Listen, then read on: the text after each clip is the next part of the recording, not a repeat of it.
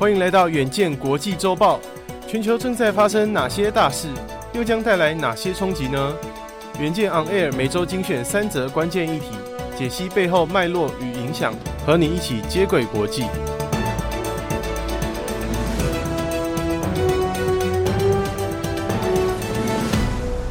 大家好，欢迎收听远见国际周报，我是右庆。本周国际周报由简嘉宏整理，共包含三则国际大事，分别是：中国一年一度的两会即将在三月四号召开，会议重点在于政府的人事任命与重大改革，同时确认习近平史无前例的国家主席第三个任期。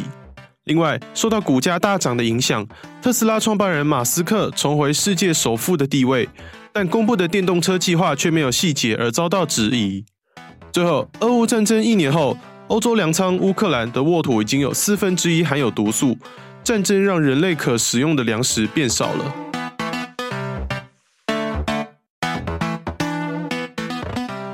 一则，我们看到中共每年春季所召开的两会是全国人民代表大会和中国人民政治协商会议，分别同时举行年度会议。大约三千名成员的全国人大是中国的立法机构，尽管功能被批评者视为橡皮图章，但许多重要政策的基础仍然需要透过人大批准后上路。中国政协则属于咨询机构。人大与政协的全国代表们在抵达北京后，马上展开立法批准、人事变动和政府预算的审议工作。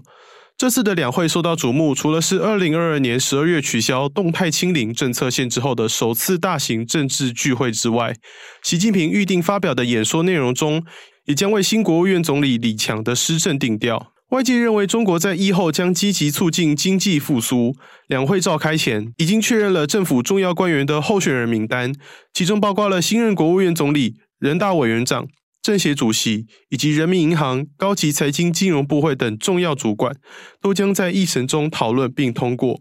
机构改革将是本届两会的重头戏之一。习近平在巩固领导权力之后，将进一步把政府机构融入中国共产党的管辖，两者的界限越来越模糊，让习近平更加落实以党领政的决策形式。人大计划以修宪方式强化新一代的习核心领导中央，习近平也会在会中介绍深化党和国家机构改革方案，让中国政府重要机构重新党化，例如把国家宗教事务和国家民族事务委员会合并到中共统战局下，其他包括金融部门、国家安全机构甚至法律部门也将比照办理，使法律教育更符合习核心的意识形态，减少与西方三权分立等法律理论的相容。如果党机器合并政府机关的进程顺利的话，未来第二代洗礼体制的施政将不再强调执掌机关的技术专长，让中国回到过去党是一切的时代，由党中央意志全力支配着政府的日常运作。而在经济方面，中国居民不断将钱存进银行，预防性储蓄让市场上没有热钱流动，投资大幅减少，经济前景堪忧。两会对于刺激经济成长的决议，外界高度瞩目。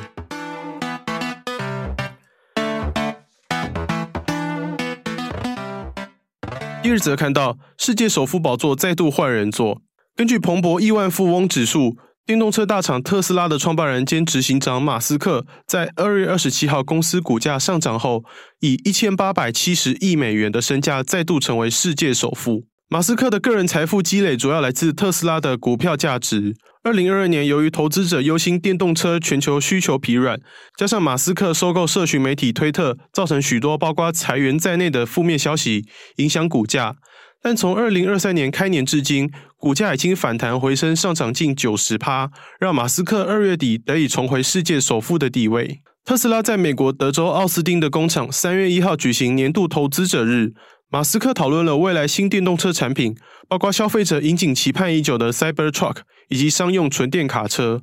同时也宣布扩大全球生产设施的计划。目前在中国、德国设有工厂，未来还会将生产线扩展到加拿大、印尼与墨西哥。马斯克认为特斯拉必须改进生产配备，强调将以更快、更低价的方式制造电动汽车，并采用更小、更轻的动力系统。但是在这场三个多小时的介绍中，马斯克并没有给出下一代电动车问世的时间表。外界质疑这只是马斯克安抚市场的说辞而已，使得特斯拉股价在当天盘后交易下跌将近五趴。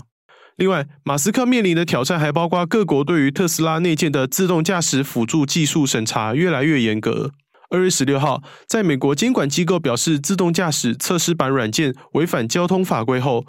特斯拉宣布召回三十六万两千辆电动车，这也让部分股东对马斯克提出诉讼，认为特斯拉一再夸大自动驾驶的能力，已经构成了诈欺。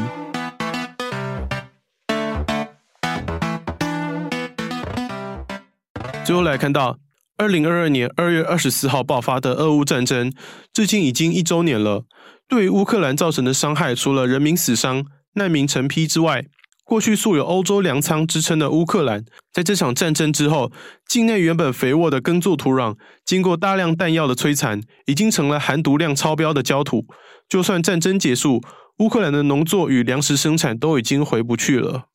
战前，乌克兰是全球第四大的玉米出口国。第五大的小麦出口国，更是非洲、中东依赖粮食进口贫穷国家的主要供应国。俄罗斯入侵后，运送乌克兰收成的黑海港口遭到关闭，全球谷物价格攀升，加剧了世界各国的通货膨胀率。更严重的是，科学家研究了乌克兰东北部收复领土的土壤样本，发现弹药燃料中的汞、砷等高浓度的毒素正在污染这片原本肥沃的耕作土壤。乌克兰科学家利用样本和卫星遥测图像评估，战争至今已经让乌克兰境内至少一千零五十万公顷的农田无法复耕，大约占乌克兰可耕作面积的四分之一。研究发现，乌克兰最肥沃的土壤黑盖土所受的影响最大。黑盖土相较其他土壤富含腐殖质、磷和氮等养分。并延伸到地下深处，深达一点五公尺。但在微生物毒性增加和多样性降低的状况下，已经使玉米种子发芽的几率降低大约二十六趴，进而让产量下降。土壤研究所所长巴里欧克透露，这场战争造成的损失将使乌克兰每年的粮食收成减少约两千万公吨。